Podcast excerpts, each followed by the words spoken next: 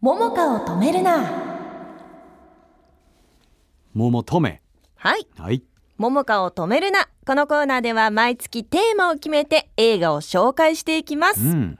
10月ラストでございます。そうですね。さあ今月のテーマは別れが美しい作品でございます。はい。今日はじゃあラストにふさわしい作品を。そうですね、はい今日は水曜 D もおすすめしていたうんうん。こちらの作品です。あなたの旅立ち綴ります。これで綴るって読むんだね。あそこですかこれは綴るって読みます。糸辺にまたまたまたまたって書いてこうそうですね。綴るって書く。画数がとても多いですね。多いですね。そんな話じゃないんです。違うんですね。これはですねあの大女優のシャーリー・マクレーンとうん。若手実力派のアマンダ・セイフライドさんが共演している作品なんです、あらすじです。ビジネスで成功し何不自由ない生活を送ってきた老婦人ハリエット・ローラーは80代になって孤独と死への不安を抱くようになり自分の不法記事を生前に用意しておこうと考えます。新しいタイプの就活ですよね。そうだね。うん、でわ地元の若い新聞記者アン・シャーマン。この方は不法記事ライターでもあるんですけどに記事の執筆を依頼したんですけれどもわがままで自己中心的なハリウハリエットのことをよく言う人はうん。周りに誰もいなかったんですね。であ出来上がそった不法記事は理想とは程遠い内容でした。そこでハリエットは最高の不法記事を作るために必要な要素。うん。家族友人に愛される。同僚から尊敬される。うん。誰かの人生に影響を与える。人々の記憶に残るようなことをする。これらを満たすために自分を変えることを決意するといやそれまでの生き様があんまり良くなくて周りの人たちのその評価は割と悪かったってそういうことですね。それ悲しいね。うん。うん。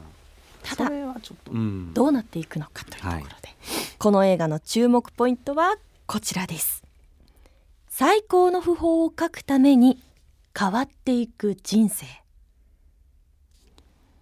80から変われるんですね。何歳からでも人生は変わっていきます、うん。さあまずこの不法記事って結構日本では馴染みがないと思うんですけれどこの物語の中では、うん。その不法記事では、まあ、どんな人生でどんな人に愛されてどう見取られてこの方は去っていったみたいなことがこう書かれるわけですうよ。ん。じゃあゆうたろうさん自分が亡くなった後に不法記事が書かれるとしたら、うん。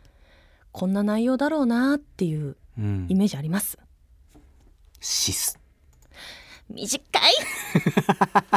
誰に愛されてとかさ。そんなのある誰に影響を与えてとかうん。どんな生涯だったかとか。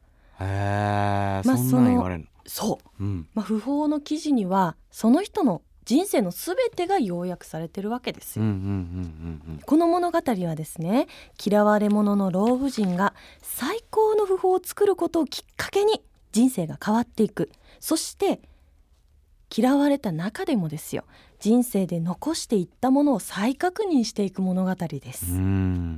で先ほども言いました人生はいくつになっても変えられるし豊かにできるんだっていうのがこの映画を通してすごく伝わってきます。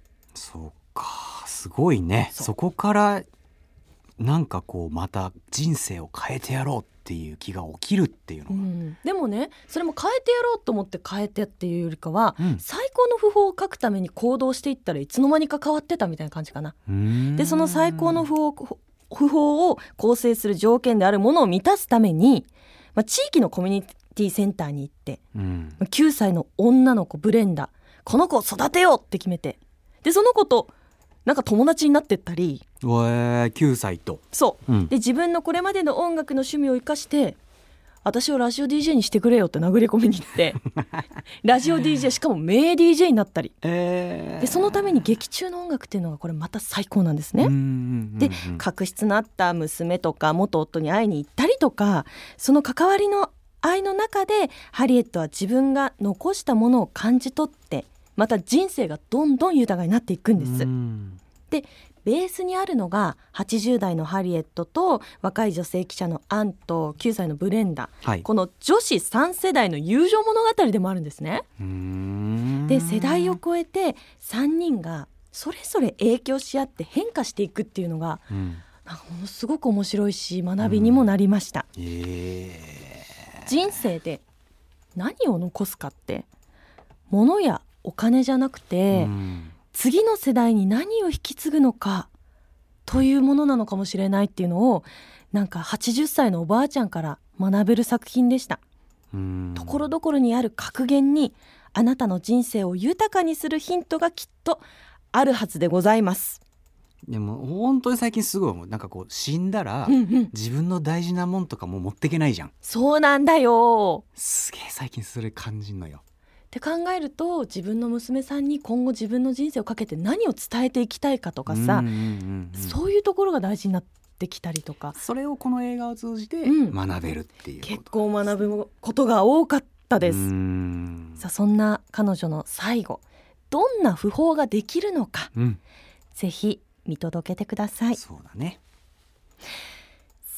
今日も三浦雄太郎さんに私の今日のプレゼンでどれくらい作品を見たくなったかポイント評価してもらいます、はいはい。今日のプレゼン何ポイントいただけるでしょうか？はい、えー、今日のあなたの旅立ち綴りますプレゼンは遺産相続で揉めた年数5年分ですそういう話じゃないって今言ったところ。を 物やお金じゃないって言ってるのにね。今言ったんですけど まあ5年揉めると、5年は揉めますねやっぱ、えー。相続って大変ですからね。皆さん気をつけてください。気をつけてくださいねその辺は。クリアにしときましょう死ぬ前に。はい、うん。ということで以上「桃花を止めるな」でした。